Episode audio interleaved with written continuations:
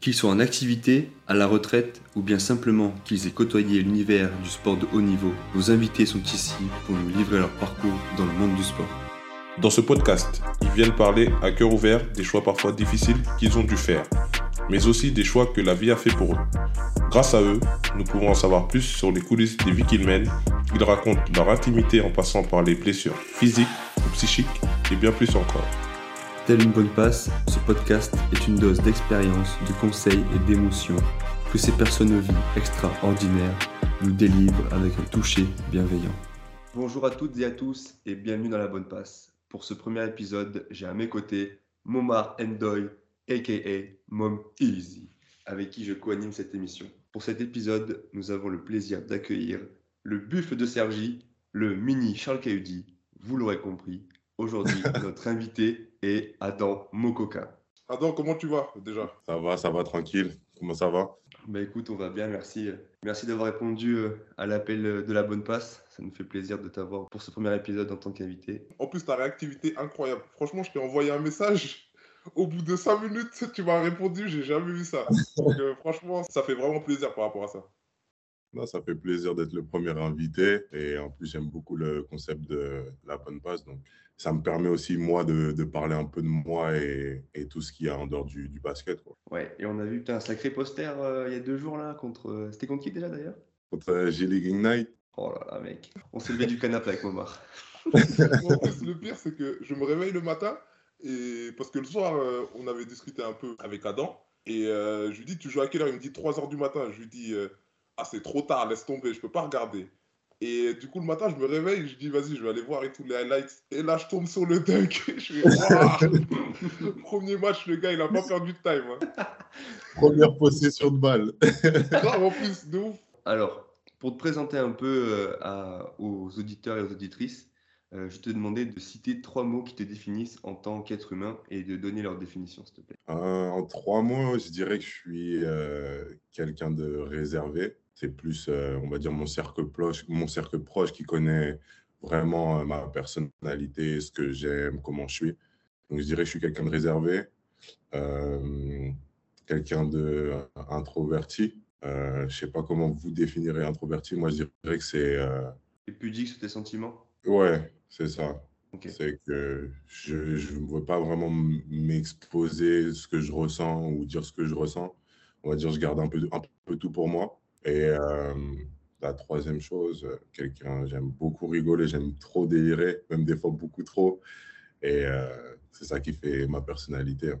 Euh, ok, ben on, on va commencer par, euh, par l'enfance. En, t'étais comment toi, enfant? Enfant, Ouais. Euh, vraiment petit, petit. Ouais, quand t'étais, quand t'étais enfant, euh, comment les gens te voyaient? Enfin, quand on voyait Adam, qu'est-ce que les gens disaient de toi? Enfant, j'avais, beaucoup d'énergie, beaucoup d'énergie et je le montrais beaucoup. Ça veut dire j'étais, j'étais un, un petit garçon excité. J'ai- J'aimais bien crier, j'aimais bien courir, j'aimais bien vraiment exploser mon énergie au maximum. Je faisais beaucoup de bêtises. euh, j'aimais, j'aimais beaucoup rigoler, j'aimais beaucoup embêter. Par rapport à ça, t'as pas, un- t'avais pas un surnom quand t'étais petit d'ailleurs? Moi, j'ai entendu Euh. que t'avais un surnom parce que t'étais plein d'énergie, t'étais, tu sautais partout. Tu... Ma famille, elle m'appelait Monsieur Saute-Saute. C'est ce qu'on nous a dit. C'est important. On nous a dit son surnom quand il était petit, c'était Monsieur Saute-Saute. Il sautait partout dans la maison. Il avait des, des blessures partout, des bleus, tout ça là. C'était. J'arrêtais pas de me cogner, je me suis ouvert la tête deux fois. En fait, j'avais trop d'énergie, je savais pas comment me canaliser. Je sautais tout le temps, je courais, je criais. Ma mère, elle en avait marre, mes sœurs, elles en pouvaient plus. Et elles m'ont donné ce surnom parce qu'elles me voyaient tout le temps. Je- Quand elles tournaient la tête, tout le temps, j'étais en train de sauter, j'étais en train de courir et elles m'appelaient Monsieur Saute-Saute en fait. Quand on a su ça, euh, franchement, on n'en pouvait plus. Ce qui est marrant, c'est que dans ton jeu, bon, en tout cas, quand on joue, quand on a, quand j'ai eu la chance de jouer avec toi, bah, t'étais grave, t'étais grave comme ça aussi, tu vois, t'étais le mec qui court partout, qui met des, des gros coups de physique en défense, tu vois, c'était grave ça. Tu vois, au final, ça- ça- je trouve que ça te représente bien, tu vois. Grave. Mais le pire en plus, moi, c'est quand je suis arrivé à Gravelines, on, on m'a dit, ouais, il y a un gars, il s'appelle Adam Moskoka et tout. Et moi, je savais pas c'était qui parce que je me rappelle, tu t'entraînais directement avec les pros, tu vois, à l'époque. Et t'avais 16 ans. Je te vois, premier practice, premier entraînement, je vois un gars, il saute partout, il court partout. J'ai dit- cette boule d'énergie là? Ah ouais, mais le surnom, il te va vraiment trop bien en tout cas. En vrai, c'est même, même sur le terrain, en fait, c'est j'ai trop d'énergie à dépenser et tout le temps j'ai besoin de courir, j'ai besoin d'être actif, j'ai besoin d'être à gauche, à droite. Et je pense en fait c'est le fait que je suis comme ça dans la vraie vie, ça se, ça se retranscrit un peu sur le terrain. Le fait que j'ai vraiment besoin d'évacuer cette énergie, tu vois, de, de me dépenser à, fond. Et tu es venu comment au basket? Est-ce que tu as fait d'autres sports avant ou? Pour toi le basket c'était une évidence et tu t'es dit c'est ça que je veux faire plus tard Franchement, le basket, c'est venu, c'est venu assez tard. Hein. Moi, moi, de base, petit, je kiffais trop le foot. Euh, je rêvais grave de faire du foot, euh, carrière de footballeur. Et j'avais pas vraiment, pas vraiment la tête au, basket. J'avais commencé le foot à 6 ans, j'ai commencé à Sergi. Très vite, même au foot, j'ai été surclassé avec euh, la génération au-dessus de moi. Ils avaient même créé une élite à une époque à Sergi. Et moi, j'ai fait partie de cette élite. Mais très vite, j'ai je m'entendais pas forcément avec euh, les gens là-bas, tu vois. Et du coup, je kiffais plus trop euh, aller aux entraînements, je kiffais plus trop aller en match. Et du coup, j'ai arrêté, euh, j'ai arrêté cause à ça, tu vois. Et c'était qui tes, tes idoles Tu aimes bien le foot C'était qui ton équipe ou tes idoles, ceux avec qui tu as grandi quoi, quand tu étais petit? Mon idole, franchement, moi, je kiffais trop Anelka. Anelka, c'était mon gars de ouf. faut se dire que moi, je jouais attaquant aussi, ou je jouais dans l'aile gauche. C'est-à-dire tous les, joueurs euh, qui jouent à l'aile, euh, Robben, Ribéry, euh, même les attaquants Carlos Tevez, Agüero, tout cela, c'est vraiment, mais c'était mes, mes idoles, on va dire, tu vois. C'est eux que je voulais, je voulais recopier les moves, les accélérations, les, tu vois, ce qui fait grave. Ah ouais, t'étais, étais vraiment un, vrai fanat de foot, quoi. Non, c'était, c'était mon sport de rêve. C'était vraiment la passion que je kiffais, tu vois. Aller au foot, aux entraînements, aux matchs. Quand j'allais pas aux entraînements, je pleurais. Quand je faisais des bêtises à l'école, je faisais des bêtises à l'école, je pouvais pas aller au foot, je pleurais. Je disais à ma mère pourquoi et tout. Je disais à ma soeur accompagne-moi en cachette et tout. Et, et aujourd'hui, tu, tu suis encore un peu Enfin, le foot ou tu as des potes ou... Je regarde un peu moins le foot, tu vois, à la télé. L'année passée, là, quand j'étais à, Nanterre, même euh, après les entraînements le soir, j'allais des fois jouer au foot avec mes gars, tout ça. On allait au Five. Euh, je, je m'arrêtais jamais, en fait. En fait, j'ai profité de l'occasion aussi d'être, euh, tu vois, à Paris avec mes proches. Je me suis dit, non, il faut que même ces liens, ces liens au sport, quand on jouait tous ensemble, il faut que je les retrouve. À peu près deux fois par semaine, on allait au five ou au gymnase, on allait jouer au foot. J'ai un ami qui joue à Auxerre, Ousmane Camara. on a été, on a été à la même école depuis, euh, depuis petit, on était au même collège. On a vu partir en centre de formation. Et là, maintenant, il joue en Ligue 1. Euh. Et du coup, comment ça se fait que tu sois autant fan de foot mais que maintenant ton métier c'est de basketteur, tu vois? Genre les deux sports qui n'ont rien à voir. Tu vois, le foot, tu vas avec les pieds, le basket, tu vas avec les mains. Et comment tu t'es dit, ben, je vais me mettre au basket? Euh, Quand, quand j'avais arrêté le foot, le truc c'est que après l'école, c'est soit tu vas au sport, soit tu rentres à la maison. Et on jouait pas non plus au foot euh, tous les jours de la semaine. Et quand je traînais avec mes potes, j'ai un ami qui s'appelle euh, Pierre, je l'accompagnais aux entraînements, euh, je crois que c'était le mercredi, euh, à côté de chez nous. On avait un gymnase et lui, il faisait déjà du basket. À la, à la fin des entraînements, je, juste tirais un peu, je j'y connaissais rien, je ne savais pas ce que c'était un double pas, qu'est-ce que c'était. Euh, tout ce qui était le basket, je ne connaissais pas du tout. Je faisais juste l'accompagner et ça ne ça, ça m'intéressait pas plus que ça. C'est juste que j'avais un truc à faire le mercredi, c'est accompagner mon, mon pote au basket, tu vois. Au fur et à mesure que je l'accompagnais, il y a son entraîneur qui, qui, est, qui est venu me voir et qui m'a dit Je te vois tous les, tous les mercredis euh, accompagner ton pote et tout, t'as pas envie de t'inscrire, tout ça Il m'a dit ça. J'ai demandé à ma mère Ouais, il y a l'entraîneur de Pierre qui veut que je fasse du basket. Et le mercredi, non, c'était euh, il y a eu une journée des associations, c'est-à-dire euh, tous les sports réunis. Il y a une journée pour découvrir quels sont les sports de la ville, taekwondo, basket, foot, etc. Et du coup, c'était à la, à la rentrée qui a suivi, en, je crois que c'est en septembre à peu près ou fin d'été. Je me suis inscrit au basket et c'est là que ça a commencé. Et, venant de, de Sergi, est-ce que le fait de grandir autour des Amarassi, des Modibo, tout ça, est-ce que à un moment donné, ça t'a aidé, on va dire, ou donné de la force pour euh, toi aussi faire la même chose qu'eux? En fait, c'est particulier parce que à Sergi, si tu fais du foot, tu connais pas du tout le milieu du basket. Et on va dire, c'est plus les basketteurs qui peuvent connaître un peu plus euh, le milieu du foot dans Sergi, tu vois. Parce que, on va dire, le, le foot, c'est le sport numéro un. Mais moi, je ne connaissais pas du tout euh, l'univers du basket et je ne connaissais pas Amara. Euh, à l'époque, je le connaissais juste de nom. Je connaissais d'abord Banja parce qu'il était à Banjasi parce qu'il est son frère parce qu'il était à l'école avec ma sœur. Mais je ne connaissais pas personnellement Modibo ou Amara. Je les connaissais de nom parce que c'était des grands et moi je suis beaucoup plus petit. C'est des tontons du quartier. ouais, c'est des, des, anciens, tu vois. C'est eux qui ont fait Sergi, tu vois. Mais j'ai pas vraiment connu leur parcours, tu vois. J'ai entendu un peu ce qu'ils ont fait. J'ai entendu par rapport au tournoi que Amara il avait gagné euh, de 1 contre 1. Mais j'ai pas vécu, j'ai pas vécu le truc, j'ai pas vu ce qu'ils ont fait. Du coup, j'ai eu du mal à, à comprendre un peu euh, qui ils étaient, tu vois. C'est la première fois que j'ai vu Amara, j'étais à Gravelines les pros ont joué contre, euh, contre lui, c'était, il était à Lasvel. Et, c'est, quand je faisais le banc avec les pros, c'est la première fois que j'ai vu Amara et qu'on s'est checké, qu'on a fait connaissance. Et aujourd'hui, tu as, une, une relation avec eux un peu plus poussée que tu les connais plus personnellement, ils donnent des conseils. Euh. Enfin, que Modibo, par exemple, il t'entraîne individuellement. Je vois des vidéos sur, sur ton Insta, tout ça. Ouais, ouais. Maintenant, euh, Amara, on va dire, c'est devenu un, mentor. Même Modibo, c'est devenu un mentor. Euh, Modibo, c'est lui qui m'entraîne individuellement. Euh, j'ai pu apprendre, vu que maintenant je les connais et qu'on se voit plus régulièrement, un peu leur parcours ou par où ils sont passés. Euh, on va dire quelle épreuve était compliquée pour eux, comment ils ont réussi à s'en sortir, un peu de Sergi, tu vois.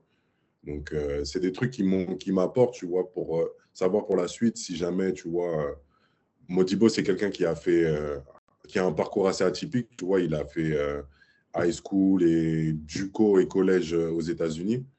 Il a été aussi à Cleveland State. Euh, après, il est retourné en Europe. Il a joué à Rouen.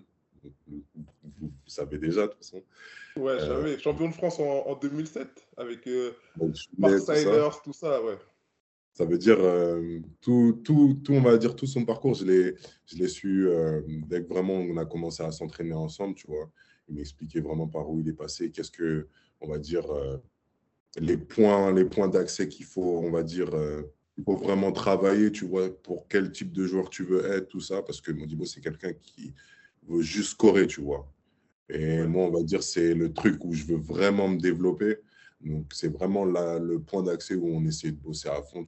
Ça m'aide, franchement, ça m'a aidé pour ma saison à Nanterre, ça m'aide encore aujourd'hui, tu vois, et ça va m'aider pour le futur. Bon, bien avant ça, du coup, tu nous disais que tu as commencé le basket grâce euh, grâce au coach euh, de ton, de ton pote Pierre. Et après ça, qu'est-ce qui se passe après ça, du coup? Tu signes, euh, tu signes dans, dans cette équipe-là l'année d'après et tu fais des, tu fais des, des, détections, pardon, des, des, trucs comme ça, des détections régionales, départementales? Euh, Donc j'ai fait, je crois que j'ai commencé, c'était en, en, Benjamin, ouais, Benjamin première année. je suis vite monté aussi en, en minime, j'ai été surclassé aussi assez vite. J'ai fait quelques sélections du Val d'Oise, euh, c'était des tournois seulement amicaux, je crois.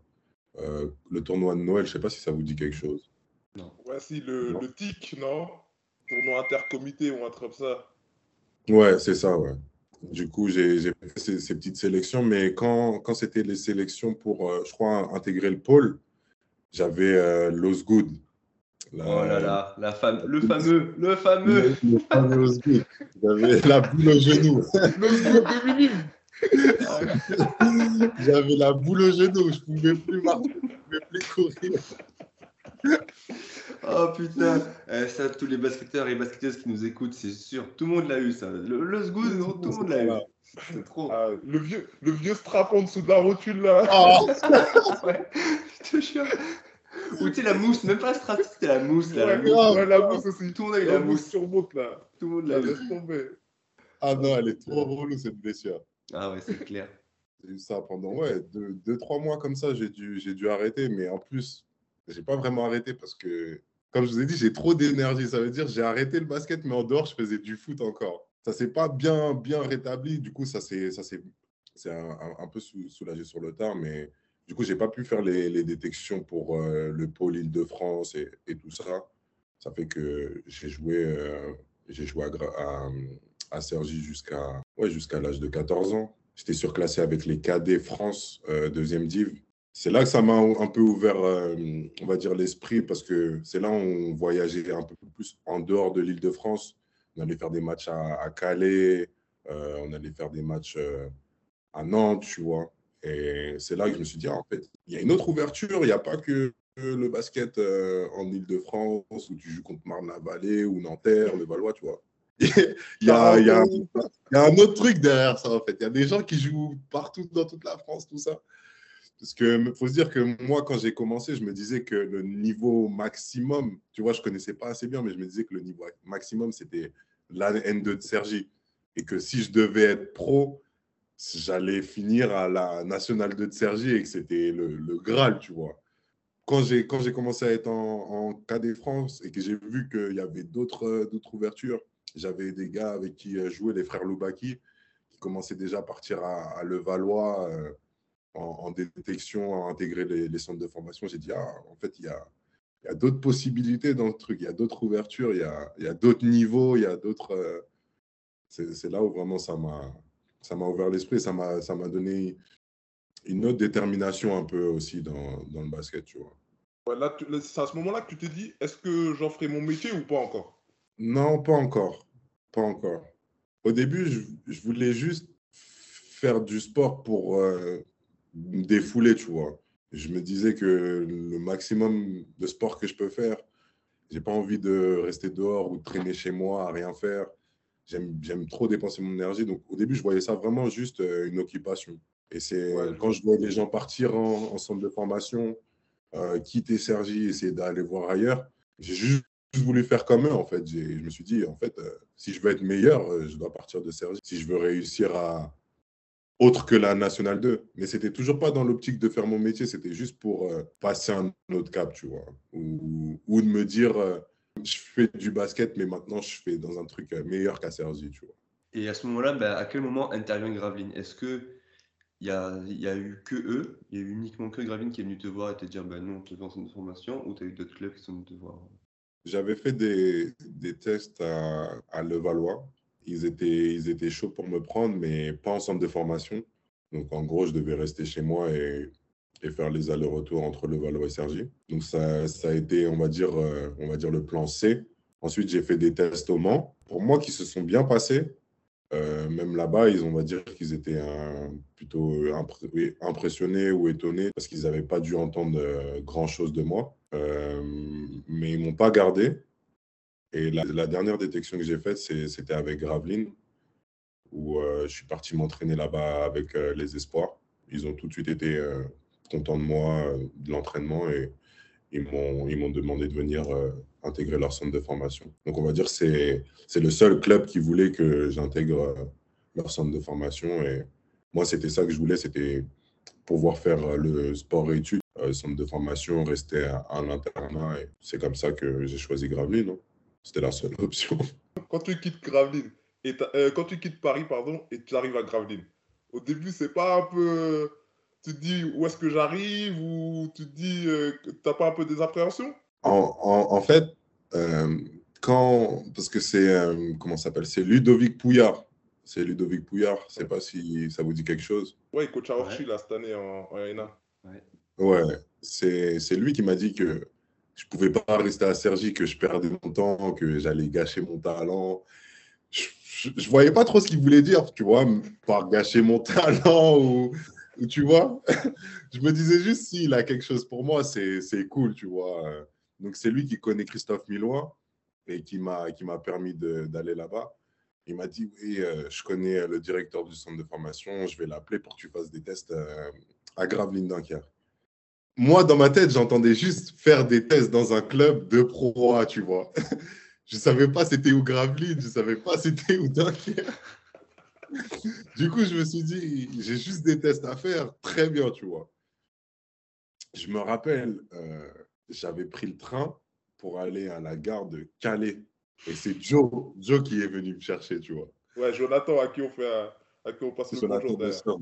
Gros, gros big up à lui je me rappelle, je suis arrivé à la gare de Calais, il n'y avait rien autour. Mais les gars, j'étais choqué. En fait, je me disais, je me disais mais où est-ce que j'ai atterri? Donc Joe vient me chercher. euh, on va en voiture euh, jusqu'à Gravelines. L'entraînement, il est, on va dire, dans la foulée. Donc, pas trop le temps de réfléchir, tu vois, juste à. J'étais concentré pour l'entraînement. Je fais mon entraînement, je me donne à fond, énergie à fond, défense à fond. Je me jette sur les ballons, tout ça. Et euh, à la fin, j'ai une interview avec bah, Christophe, le directeur.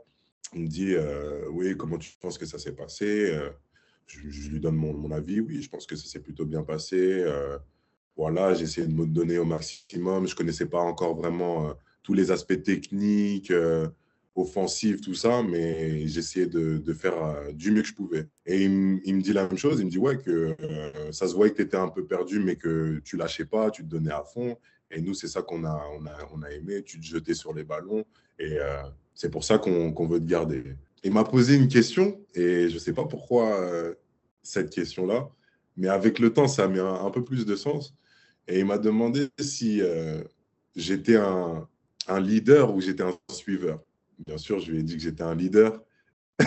et je lui ai dit, euh, mais pourquoi cette question? Et il me dit, bah, tu sais que souvent, il y en a qui, qui répondent suiveur. Et moi, j'étais étonné. Je dis, mais comment tu peux dire que tu es un suiveur alors que tu es toi normalement, tu vois?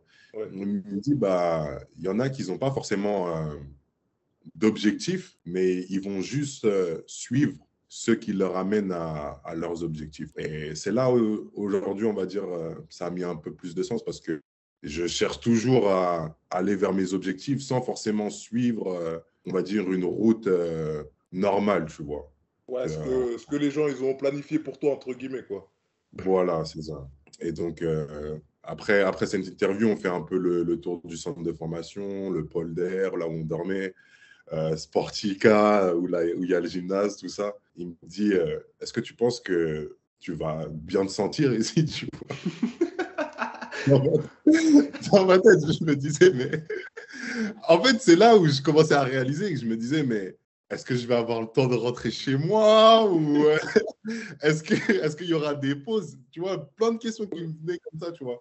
Mais je ne lui ai pas posé directement, je lui ai juste dit euh, Oui, oui, euh, tout va bien se passer. Moi, je suis content d'être là. Euh, superbe ville et tout, tout va bien. Et quand j'intègre le centre de formation, donc mes, parents m'accompagnent, ils voient un peu le, les établissements, tout ça. Je me rappelle, parce que avant, avant qu'ils partent, on a fait une prière, tu vois.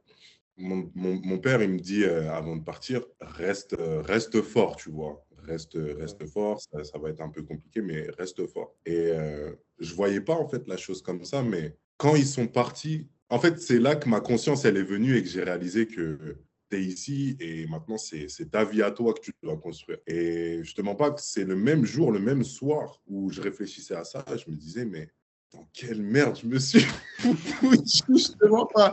La réaction honnête, c'est vraiment de quelle merde je me suis foutu ça m'a fait, ça m'a fait un arrachement parce que tout ce que je connaissais, c'était Sergi, tu vois. C'est là où j'ai, j'ai grandi, c'est là où j'ai, ma famille, c'est là où j'ai mes amis.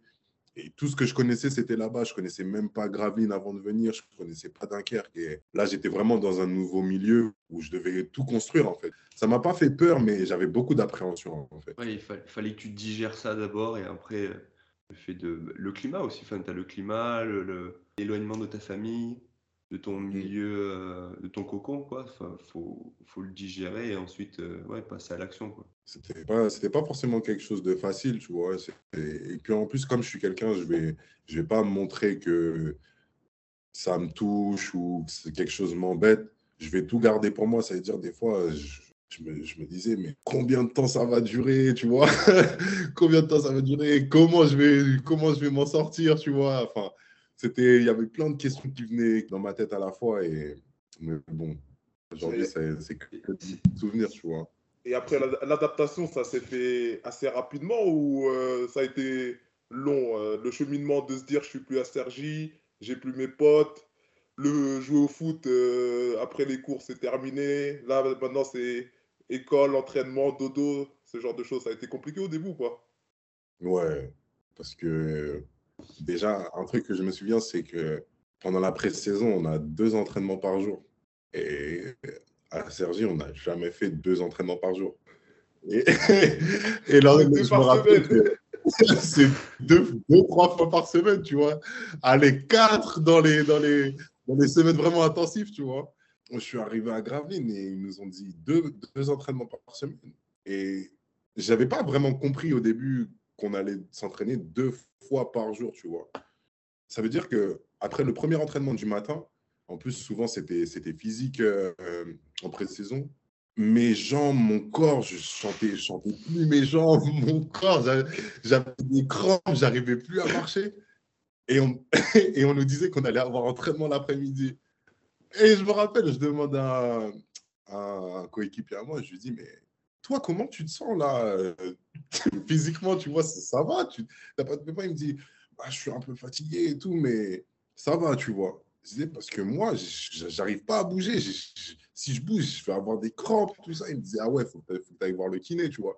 Je vais voir le, je vais voir le kiné, tout ça. Je lui dis, ouais, j'ai des crampes un peu aux abdos, j'ai des crampes aux, jambes, tu vois, je sais pas comment ça va se faire pour euh, le deuxième entraînement. Il me dit, mais, ah, mais si, si, euh, tu vas tu vas t'entraîner, tu as, juste à t'étirer, à boire de l'eau. Et c'est là que j'ai pris conscience, je me suis dit, mais en fait, c'est l'armée ici, tu vois. C'est intensif de ouf. En fait, on s'en fout si tu t'assumes pas, tu dois le faire. Et au final, ça, lors des entraînements, il s'est bien passé. J'ai pu, pu assumer. Même le reste de la semaine, c'était c'était pas si, si compliqué que ça. C'était juste le, le fait de savoir que j'allais avoir deux entraînements. Je pense que ça m'a mis une claque émotionnelle et j'étais pas prêt à, à, à, faire le truc, tu vois. Mais il fallait juste euh, le faire pour que ça se débloque.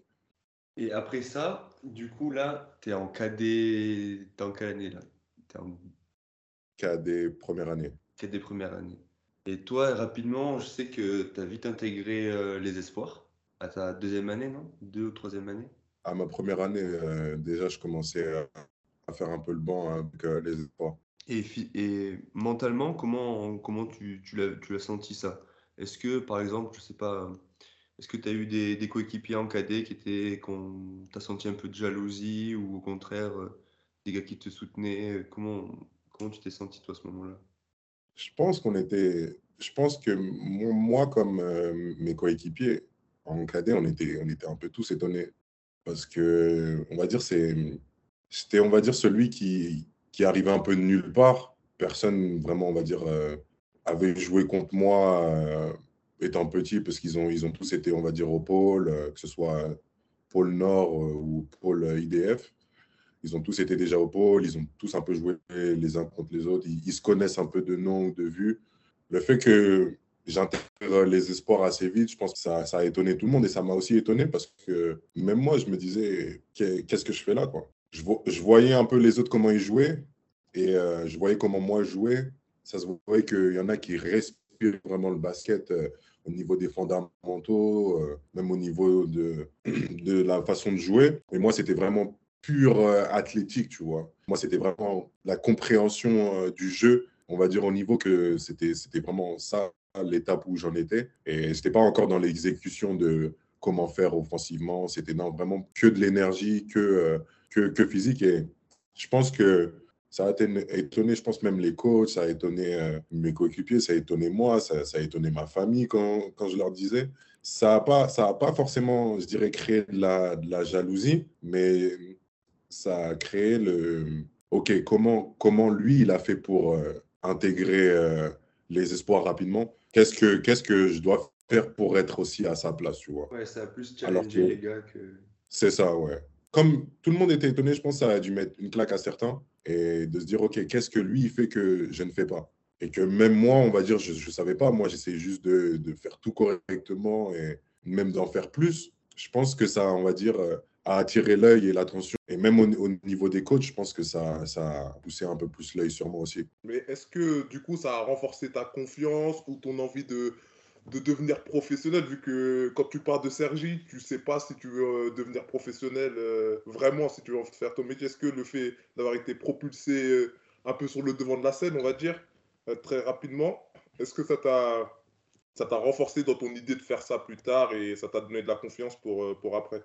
En fait, déjà, déjà que quand j'étais arrivé à Gravelines, on va dire, même, on va dire, les, premières nuits. Je, discutais avec mon, coéquipier de chambre, bah, Dimitri Staringet. Je discutais avec lui et on se discutait un peu quels sont, quels sont les objectifs pour, pour chacun sur les années à venir, tout ça. Moi, je lui avais dit, je me rappelle, bah, maintenant que je suis là, il n'y a, y a, plus de, demi-tour. Donc, je pense euh, faut qu'à 23 ans, je devienne pro.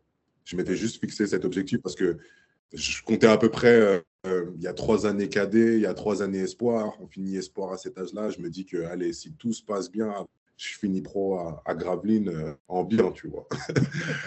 C'est parce que c'est à Gravelines, quoi. Tu te dis, elle va servir, après, c'est fini la haine de J'y pense plus, tu vois. Maintenant, la proie, tu vois, je la regarde du coin de l'œil, tu vois.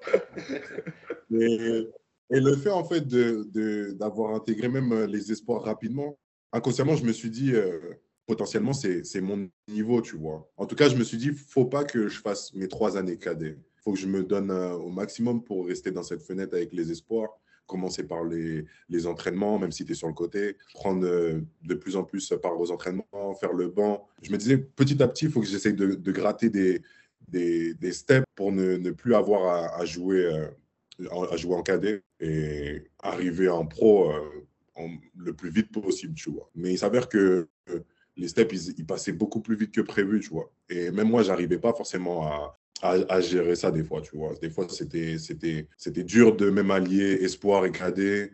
C'était, c'était dur de, de faire les, les, les, deux entraînements, tu vois. C'est, j'avais pas vraiment prévu dans ma tête et que quand c'est arrivé, tu vois, je devais faire avec et essayer de gérer le truc au mieux. Et quand tu passes pro, ça se passe comment? Est-ce que à quel moment tu signes ton premier contrat pro? Ouais, j'ai signé mon contrat pro à, à 18 ans. Et ça, du coup, comment est-ce que tu comment est-ce que tu le gères? Est-ce que pour toi, tu te dis, ok, ça y est, maintenant, j'y suis, j'ai réussi, entre guillemets, ou alors tu te dis, eh ben, ça c'est juste une étape de plus vers... Euh, est-ce que ce moment-là, tu rêves de NBA, tu rêves de Euroleague, tu rêves de tout ça, de, ces, deux gros championnats? Pour être honnête, en vrai, quand j'ai signé mon contrat pro, euh, au début, j'étais content, parce que je me suis dit, voilà, toutes les, années de, formation, euh, les, on va dire les, étapes de jeunes, cadet, espoir, c'est fini on va dire, je suis enfin arrivé dans la cour des grands. Déjà, le, fait de quand j'ai signé mon contrat, et pour être transparent, j'ai vu le salaire, ça m'a mis une claque parce que quand, quand moi j'étais petit et que je rêvais de foot, je voyais les contrats des joueurs de foot. je voyais les contrats des joueurs de foot. C'était 6 fois, 7 fois, 8 fois plus que quand tu arrives en, pro à, 18 ans à Gravelines. Et je me suis dit, euh, ah ouais, mais c'est pas ce que je pensais. Et t'as combien? Et tu peux nous le dire J'étais à...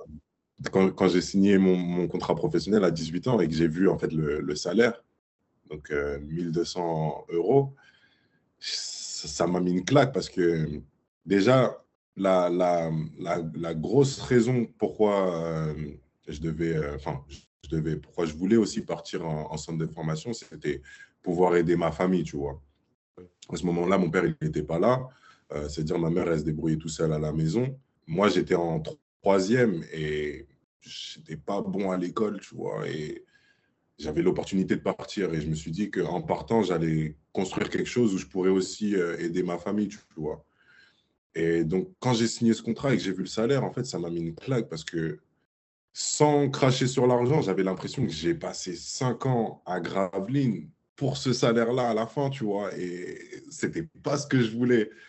Donc c'est là où je me suis dit, comment je dois faire pour euh, atteindre un niveau encore supérieur, tu vois? Comment, comment je dois faire pour avoir plus d'argent, comment je dois comment je dois me mettre dans la position où je, peux être haut niveau et avoir euh, les sous. Donc c'est là que euh, j'ai fait toute mon année à Gravelines, mon année professionnelle, ça s'est pas vraiment passé comme euh, je le souhaitais parce que je trouvais que j'étais pas dans l'exposition qu'il qui me fallait ou le développement qu'il me fallait. Et c'est là que j'ai décidé de partir en Serbie pour potentiellement tenter ma chance euh, aux États-Unis et avoir, on va dire, les, les deux euh, sportifs et, et l'argent combiné en, ensemble, tu vois. Quand tu pars, quand tu pars justement à Megalex, Enfin, maintenant, ça s'appelle Mega B-Max ou enfin, ça a changé de nom.